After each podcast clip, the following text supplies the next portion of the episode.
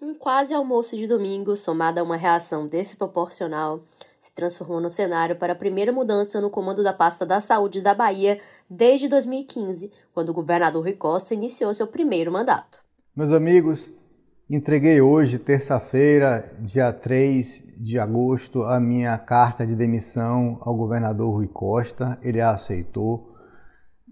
Considero que chegamos aqui nesses seis anos e meio de governo tendo avançado bastante após a grande repercussão das agressões verbais contra a chefe de cozinha e empresária Angeluce Figueiredo, Fábio Vilas Boas pediu a exoneração da Secretaria da Saúde da Bahia. O episódio do xingamento à chefe de cozinha não foi o determinante, o, a única coisa para que houvesse a exoneração de Fábio Vilas Boas.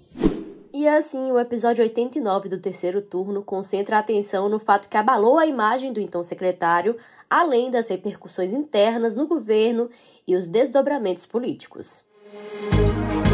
Começa agora o terceiro turno. Um bate-papo sobre a política da Bahia e do Brasil.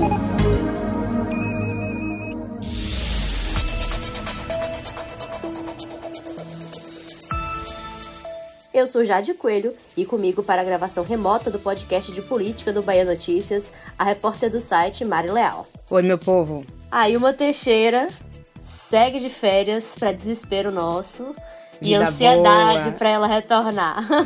Vamos Vida lá. boa. Bom, como amplamente repercutido, né, o episódio que culminou aí na exoneração de Fábio Vilas Boas aconteceu no domingo, dia 1 de agosto, mas veio à tona na segunda-feira, depois que a própria Angelucci divulgou publicamente o fato. Mas antes da gente começar a falar aí do fato propriamente dito, vamos fazer aqui uma pincelada, né, falar um pouco de quem é o então secretário.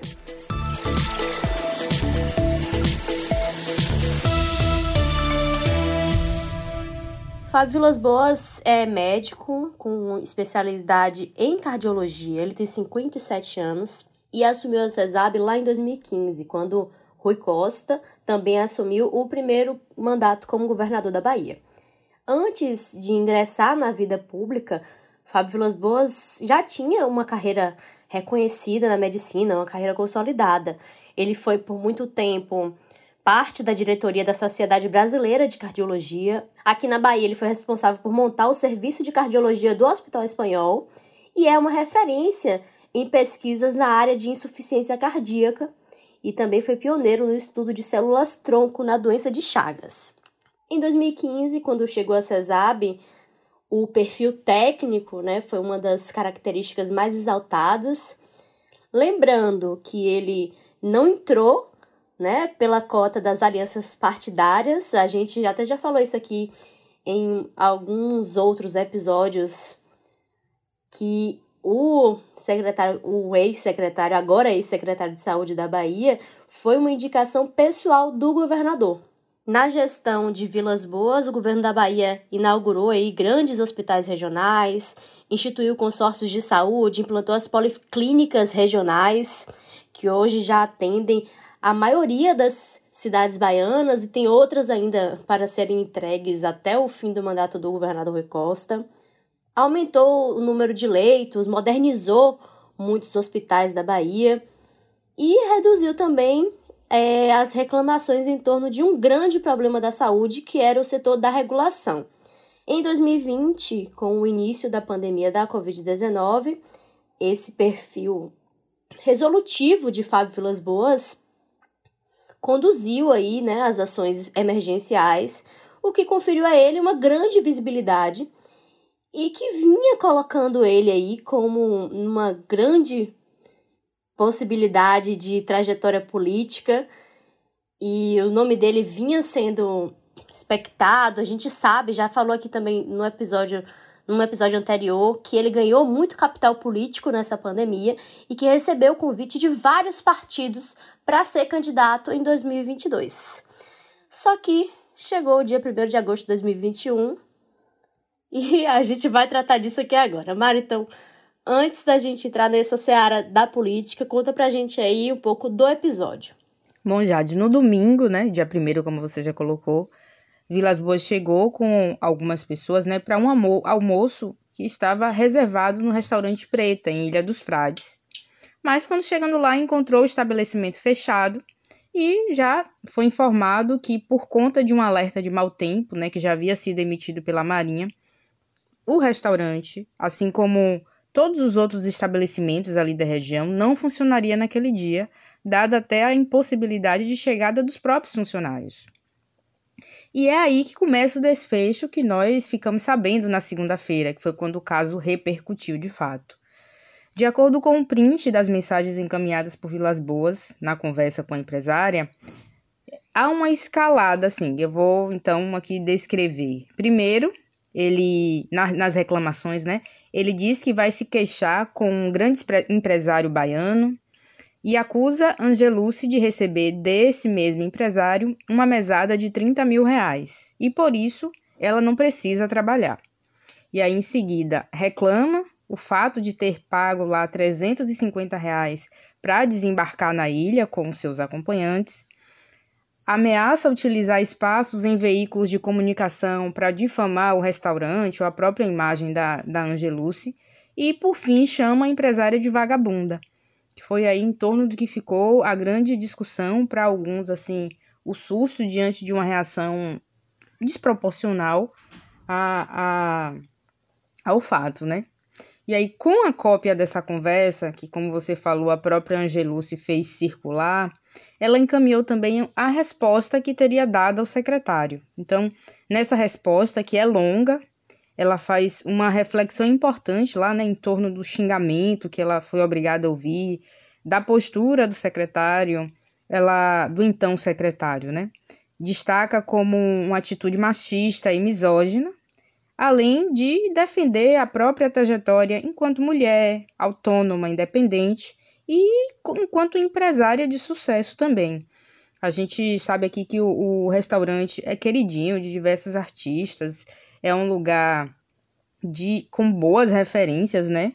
E aí o que aconteceu é que rapidamente a situação chegou às redes sociais é, muitos posicionamentos, inclusive de representações assim, né, da área do turismo se manifestaram, políticos, pessoas influentes no geral. O assunto, claro, logo se transformou em uma pressão direcionada ao governador Rui Costa, pedindo a demissão de Vilas Boas. E aí, diante desse contexto, na tarde da segunda-feira mesmo, Vilas Boas pediu desculpas publicamente diante do que tinha ocorrido e falou que esperava contar com o perdão de todos que tinham se sentido ofendidos. Então, ele atribuiu é, a reação dele e trouxe lá aquela ideia assim, o fato de que todos cometemos erros, é, reconheceu que os comentários foram inadequados no último domingo e que ocorreram assim em circunstâncias injustificáveis. Então, esse aí foi o panorama na segunda-feira, mas a gente sabe que a situação não findou, né? Não foi o desfecho ali na segunda-feira. Exatamente, essas desculpas públicas aí não foram suficientes, né? Porque começou uma pressão de todos os lados, né? Veio uma pressão da opinião pública e aí entraram também personagens da política que começaram a se manifestar publicamente, também fizeram é, menções no Twitter, em outras redes sociais, emitiram notas a respeito do caso e principalmente mulheres, né? Deputadas, vereadoras, outras mulheres, figuras baianas aí conhecidas. Um exemplo para a gente citar aqui foi a deputada baiana Olivia Santana, do PCdoB, que já tem aí uma trajetória em defesa dessas pautas femininas, de pautas que relacionadas às mulheres, né? E aí, segundo ela, as desculpas não apagam a dor provocada na mulher, né? Que no fim alcança todas as mulheres, ainda mais no contexto social que a gente vive. E aqui eu vou até abrir aspas para a deputada, e ela publicou o seguinte: O secretário Fábio Vilas Boas caiu ao tropeçar no próprio machismo. fica a lição de vida não só para ele, mas para outros que precisam rever seus valores. E fecha aspas para Olivia. A gente teve manifestações da também deputada Fabiola Mansur, da vereadora de Salvador Marta Rodrigues e da comunicadora Rita Batista, além de outras personalidades. E para botar mais fogo, vamos dizer assim, na situação toda, na tarde de terça-feira circulou também umas imagens do momento em que Vilas Boas chegou ao restaurante, se deparou com os portões fechados, né? E o secretário chega a pular um murinho assim, uma barreira, né, que tinha lá no local que dá acesso à área interna do, do restaurante. E isso, assim, todos os veículos de comunicação acabaram publicando o vídeo, enfim. Horas depois, a exoneração foi divulgada e teria acontecido a pedido do gestor. E aí, outra maré de discussões invadiu as redes sociais, né, Mari? Sim, outras discussões começaram a ganhar força, então a gente consegue aqui agora até mudar um pouquinho o rumo dessa prosa mas sem sair do tema, sem fugir do tema. A partir daí, depois de circulada a exoneração é, de Vilas Boas, entrou em questão o silêncio do governador Rui Costa diante do episódio, né? diante de tudo que tinha acontecido. Vale lembrar que na terça teve mais uma edição do Papo Correria, e a divulgação da exoneração foi ali minutos antes de, de o programa entrar ao vivo no ar. Para quem não está muito, muito familiarizado, o governador, toda ultimamente, sempre às terças à noite, responde perguntas ali selecionadas pela sua equipe, mas perguntas que foram enviadas por internautas, como ele gosta de dizer. Então, durante a live, eh, o governador não comentou o fato, não deu sequer assim uma pista de se vai escolher um, um substituto ou se a que está hoje, né, que ficou lá interinamente, que é a subsecretária Tereza Paim, permanece até que se finde a esse processo da pandemia, ou que se finde até seu próprio governo, né, que acontece aí ano que vem. Então, assim, passou batido no assunto, abriu, inclusive, dizendo que estava muito alegre naquele dia por trazer os números em relação à pandemia. Claro que é, esses números, esses índices que têm baixado, têm dado um, cenário um pouquinho mais confortável da pandemia é realmente um, um, uma situação de ficar alegre, mas ficou aí aquela cobrança no ar, aquela expectativa de se Rui comentaria. E por que que essa essa espera por um comentário de Rui, principalmente de, oposici de oposicionistas? Porque o que, qual é a alegação? É, é que ele está sempre pronto a questionar atitudes do presidente Jair Bolsonaro, né? mas se calou quando a situação foi dentro de casa. Que a gente já comentou assim algumas vezes, né, que ele está sempre realmente pronto a pontuar, destacar ações, e isso aqui não significa que comentar a gente concorde com esses comentários, tá bom, gente? Só estamos aqui mesmo fazendo a leitura do cenário naquele momento. O segundo aspecto das discussões naquele momento, na, já na terça-feira, foi é, determinar que o erro cometido por ele não desfaz a boa gestão que realizou à frente da CESAB, principalmente considerando o contexto né, local da pandemia, a forma como o governo conduziu. E um exemplo desse debate que eu vou trazer aqui, assim como a gente trouxe a Olivia, é, foi o deputado estadual Alex Lima, que é do PSB, e aí ele escreveu: Erros cometidos não apagam o brilhante trabalho à frente da Secretaria de Saúde da Bahia. Obrigado e parabéns, amigo Fábio Vilas Boas. E aí, dessa mensagem, essa foi uma, uma mensagem, uma postagem de Alex Lima que eu vi no Instagram. Nossa, aí foi outra série, assim, centenas e centenas de comentários e de discussões, de divergências ali, naquele contexto. E agora trazendo uma informação de bastidor, Mari, o que a gente conseguiu apurar e levantar de informação aí, conversando com alguns integrantes do governo, é de que essa situação que aconteceu essa semana foi aí um motivo, vamos dizer, ideal, né? Que faltava para uma decisão de mudança no comando da pasta. Não podemos ser ingênuos de achar. Exatamente, de fato. É, nomes importantes aí da estrutura do governo já vinham pedindo a cabeça de Vilas Boas, foi a informação que a gente teve, né? Só que a gente tá no meio de uma pandemia.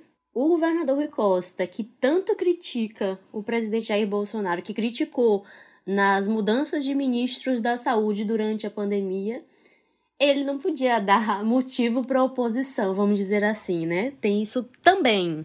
E aí agora a Bahia começa a assistir, né, um, uma melhora nos índices, felizmente. E aí eu queria aproveitar e deixar aqui um questionamento para você, Mário, para os nossos leitores, né, que você acha que se a gente estivesse aí num momento mais grave, né, como a gente já passou em março desse ano, por exemplo, será que o comportamento do governo ia ser o mesmo? Eu, eu acho pouco provável que fosse esse. Eu acho que faria aí um esforço para sustentar o secretário no cargo, até porque ali, assim, por si só, a situação já seria essa justificativa, né? E ainda que se fizesse como o governo fez, de divulgar uma nota por meio da, da Secretaria de Comunicação, dizendo que é inadmissível qualquer tipo de agressão, manifestando solidariedade à empresária, à empresária e às mulheres, ainda assim teria aí um, um motivo factual para sustentar, se fosse aí realmente o desejo. Mas a realidade agora foi outra, né? Pois é, exatamente. Eu também fico, me, me, me peguei com essa questão. Que a cabeça de ninguém a gente não vai saber, né? Mas realmente é uma coisa pra gente pensar. Mas assim, né, ainda voltando aqui à questão dos bastidores e de como essa notícia foi recebida, parece que dentro ali da Assembleia Legislativa da Bahia a notícia não caiu assim tão mal, não é isso? a notícia da saída, vamos destacar bem, tá, gente? Não é o fato, isso, não é a agressão, não é o Deus. ataque à mulher, é a notícia da saída do gestor. Mas continua aí, amiga. pois é, porque o que alguns deputados relataram pra gente é de que o secretário não era a pessoa mais receptiva no mundo, do mundo, né, para as pautas que eles apresentavam. Eles tentavam reuniões com o secretário e ele, sabe, nunca tinha tempo, não conseguia receber esses deputados e coisas do tipo, assim. Lembra muito um, um outro gestor que a gente já falou aqui, que é muito criticado dentro da própria base também, mas isso é assunto para outro episódio. vocês que são leitores assíduos, leitores não, desculpa, vocês que são ouvintes assíduos do terceiro turno, devem saber bem que esse é o perfil de dificuldade assim no trato, não é algo exclusivo do até então secretário Fábio Vilas Boas, né? A gente nem precisa falar muito. Pois é, né? Tem gente fazendo escola aí, Vilas Boas não era político, se tornou político e aí aprendeu com os superiores, realmente. Enfim, mas vamos dar seguimento aí, Mário, por favor. Só nesse ponto aqui ainda, né, da Alba, a gente conversou com algumas figuras e há quem acredite que muitas garrafas de vinho foram abertas para celebrar essa saída, né? Aí na expectativa de que algo mude nesse trato, nessa relação, porque é uma secretaria importante agora mais do que nunca. E às vezes é, ficava ali aquela sensação de um impasse, de emperrar para conseguir marcar audiências, para conseguir desenvolver determinadas pautas que são pertinentes a determinados municípios, que são aquelas famigeradas bases dos deputados. Mas um outro ponto que é importante também a gente salientar é, é de como a saída de um cargo que garantia visibilidade e protagonismo é, a Vilas Boas nesse momento pode ser decisiva para pôr fim ou para segurar um pouco os planos políticos do gestor ou planos que estariam sendo pensados para ele aí no campo da política partidária propriamente dito. Ele não era até então filiado a nenhuma legenda, mas o nome dele vinha ganhando força, né? Mesmo sem essa filiação, ele chegou a ser ventilado em determinados momentos como o pré-candidato à prefeitura de Salvador, né? cotado aí como novamente um nome do governador, já vinha também sendo é, apontado como um provável candidato na disputa ou para uma cadeira na Assembleia Legislativa da Bahia ou na Câmara Federal, faria aí esse percurso, né, de se manter na vida pública, mas já em um desses cargos aí eletivo. Inclusive, o que a gente sempre observava, né, Jade, é o comportamento do próprio Vilas, Vilas Boas nas redes sociais, no Twitter propriamente dito, que ele passou a ser muito ativo de um tempo para cá e se posicionava em relação a diversos assuntos, alguns até assim não tão intrínsecos à saúde, mas possivelmente por hora, pelo menos até que essa lembrança é, perca um pouquinho a cor, né? Esses planos devem ficar guardados. Aí, novamente, a gente volta para aquela máxima: só o tempo irá nos mostrar. Inclusive, a gente já debateu esse tema um pouco aqui em um episódio anterior, que é o capital político adquirido pelos secretários de saúde durante a pandemia. E a gente falou especificamente de Fábio Vilas Boas e de Léo Prates. E aí, como a gente já falou aqui, Fábio Vilas Boas, ele era ali. Se você olhar, por exemplo, as fotos e quem a gente que costuma cobrir os eventos do governo lembra que ele era um secretário muito na dele ali, ficava ali no fundo das fotos, muito tímido. E aí, quando você olha o Fábio Vilas Boas de agora, é uma mudança completamente diferente. Ele não era político, se tornou político, bebeu da água, gostou, se lambuzou.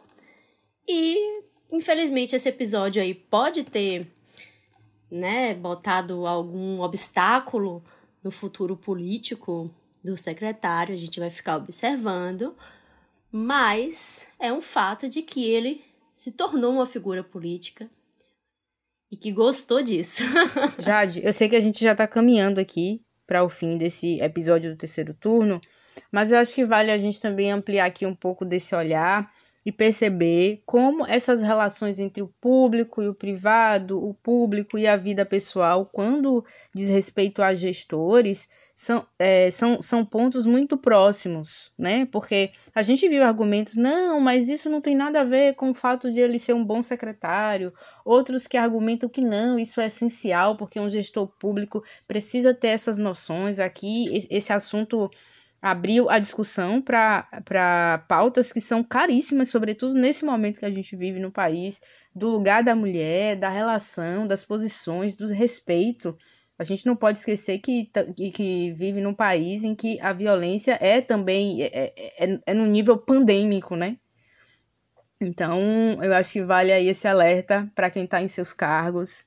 Observem, se observem em tudo, tá? Porque ainda mais no mundo de redes sociais, e de que tudo é postado o tempo inteiro, observado, o tal panóptico que a gente estuda na comunicação.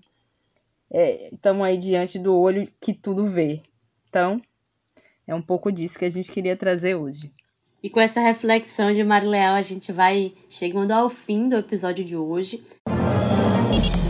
Terceiro turno.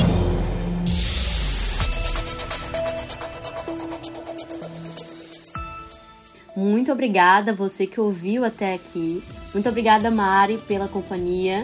E a gente se encontra na semana que vem. Um abraço, Jade, um abraço a vocês aí que nos ouvem. E até a próxima sexta. Nós estamos sempre muito interessadas em saber a sua opinião sobre o terceiro turno, então manda uma mensagem pra gente para qualquer rede social usando a hashtag terceiro turno BN. O programa é gravado das nossas casas e conta com a apresentação das repórteres Jade Coelho e Mari Leal. Os áudios utilizados nesse episódio são da Rádio A Tarde FM e das redes sociais de Fábio Vilas Boas. A edição de som é de Paulo Vitor Nadal e o roteiro de Mari Leal. Você ouviu o terceiro turno, o seu podcast semanal sobre a política da Bahia e do Brasil.